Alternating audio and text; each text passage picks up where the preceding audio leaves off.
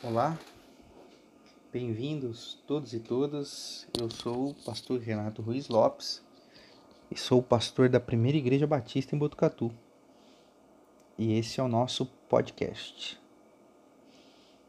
Eu tenho me comprometido semanalmente, às vezes mais uma vez da semana, não tem data fixa, é, trazer algumas reflexões aqui através desse nosso canal, reflexões de 10 a 15 minutos, apenas para trazer à memória alguns textos, é, trazer à luz alguns textos e algumas reflexões.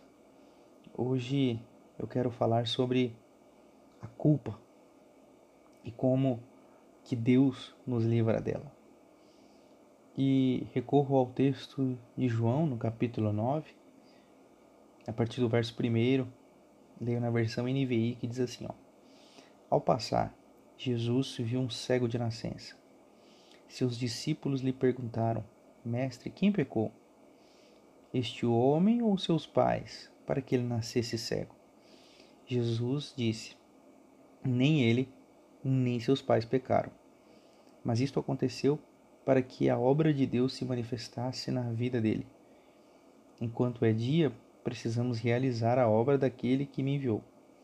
A noite se aproxima, quando ninguém pode trabalhar. Enquanto estou no mundo, sou a luz do mundo. Muito interessante, como já diriam os brothers Arrais, aquilo que Jesus oferece, ele é. Então, aquilo que ele quer nos dar, Ele mesmo pode nos dar, é, porque Ele é. E uma das lógicas da religião é a culpa, né? A culpa ela é um fator motivador de muitas pessoas estarem na igreja, de muitas pessoas se decepcionarem com a igreja, de muitas pessoas estarem no evangelho, de muitas pessoas é, é, se frustrarem com o Evangelho por causa dessa força, essa força chamada culpa, que muitos carregam.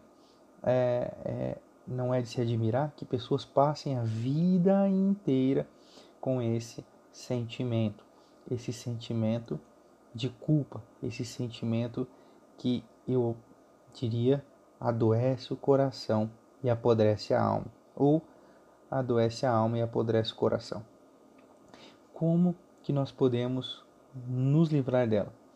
Eu acho que a, a culpa principal que nós devemos nos livrar, e eu acho que ela pode, pela minha fé, creio assim, nos livrar das culpas é, adjacentes, é a culpa em relação a Deus. Não se sentir culpado em relação a Deus. Vejam, os discípulos, no texto que acabamos de ler, perguntam a Jesus: Quem pecou? Quem é o culpado? Onde está a culpa? Quem gerou isso? Quem é o causador disso? Ou seja, há uma angústia na alma humana, há um anseio, há um desespero na alma humana por explicar o mal, para explicar o caos. Temos uma imensa dificuldade de lidar com a dor de lidar com o inesperado, de lidar com a frustração, de lidar com a angústia, de lidar com o caos, de lidar com a dor. E em resposta a isso, nós fazemos um movimento de procura para o escape, o escape dessa dor. E um dos escapes que nós fazemos como automático é achar um culpado.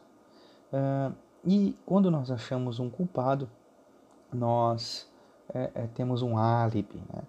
E em relação a Deus, muitas vezes nós o colocamos como culpado, talvez sem perceber, talvez dando outros nomes, como justiça divina, talvez dando outros nomes, como é, é, mão de Deus pesando, nós o culpamos, né? colocamos sobre ele a nossa culpa. Então, nós objetivo, é, é, causa, fazemos de Deus um objeto para é, instrumentalizar a nossa culpa, mas que ela ainda é, é, é está em nós, está do lado de dentro. Nós então começamos a agir, a girar, a perguntar como os discípulos, angustiados por verem um cego. Responderam: é, Por que, que eu digo angustiado? As pessoas, é, ao verem as pessoas sofrendo, né, sentem algum tipo de angústia, mas sempre querem um escape, querem uma explicação.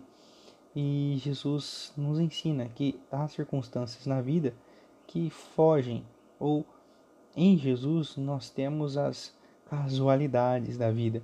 E é nessas casualidades que Deus trabalha. Deus trabalha trazendo a luz, Deus trabalha trazendo a esperança, Deus trabalha trazendo a resposta. No caso aqui, até pelo princípio didático de Jesus, ele cura esse cego para dizer assim: ó, Eu sou a luz do mundo. O cego nada enxerga, o cego apenas vê a escuridão. E Jesus, para ilustrar a sua luz que iluminaria o mundo daqueles que não viam agora passariam a ver, traz a luz ao cego. E então eu penso que um dos, dos instrumentos que nós temos para nos livrar da culpa, primeiro, é entendermos que Deus não é o causador das dores e das enfermidades do mundo. Segundo, então ele não é o culpado. Ele não é a força motriz que gera dor no mundo. Então, Deus não está querendo isso. Então, Deus também não é o culpado. Ao contrário, Ele é o Deus que quer nos trazer a esperança mesmo diante da dor.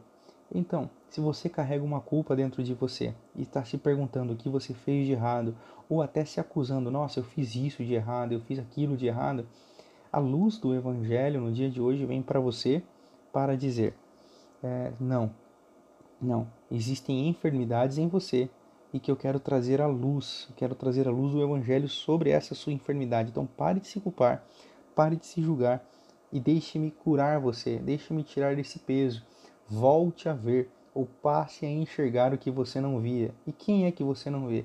Você não consegue ver por causa da sua culpa o filho amado, a filha amada de Deus que você é. Né? Então a culpa nos tira essa imagem de Deus, a culpa nos tira esse olhar misericordioso de Deus para conosco. E como consequência, nós também tendemos a não olhar com compaixão e misericórdia aquelas pessoas que estão ao nosso lado. É por isso que Jesus diz: olha, amem o próximo como a vocês mesmos. Então, sintam-se amados, sintam-se filhos amados de Deus, e assim vocês também verão os filhos amados que Deus tem espalhado na face da terra.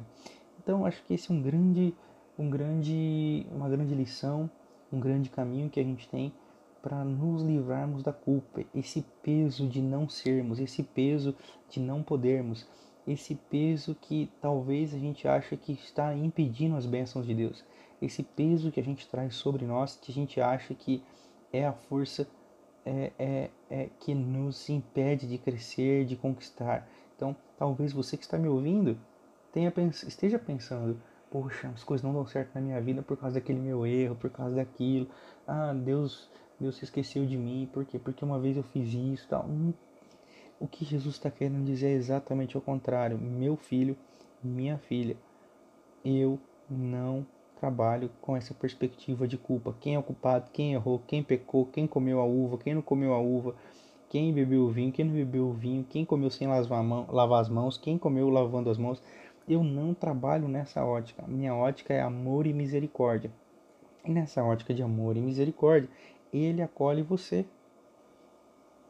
E quando você se perceber acolhido, você vai se sentir aconchegado. E você vai tentar se justificar, mas você não vai conseguir porque ele não vai deixar. Porque ele vai dizer assim: não, não, não. Nem ninguém pecou, nem os seus pais, nem você, nem ninguém. Existem coisas que estão em vocês, existem coisas que estão aí e que essas coisas manifestam que eu os amo independentemente delas. Então, saber dos nossos erros e dos nossos acertos são importantes, é, são coisas importantes, mas saber que nós não somos amados nem preteridos por causa deles é um grande caminho para nos livrarmos da culpa. E é assim que eu quero finalizar o podcast de hoje, dizendo que você se livre de toda a culpa, de tudo aquilo que pesa sobre você e que talvez esteja te fazendo pesar sobre o outro. É, é, a minha oração é que relacionamentos sejam curados, que a libertação de toda a opressão aconteça pelo poder misericordioso de Jesus de Nazaré. Que assim seja. Amém. Deus abençoe você e até o próximo.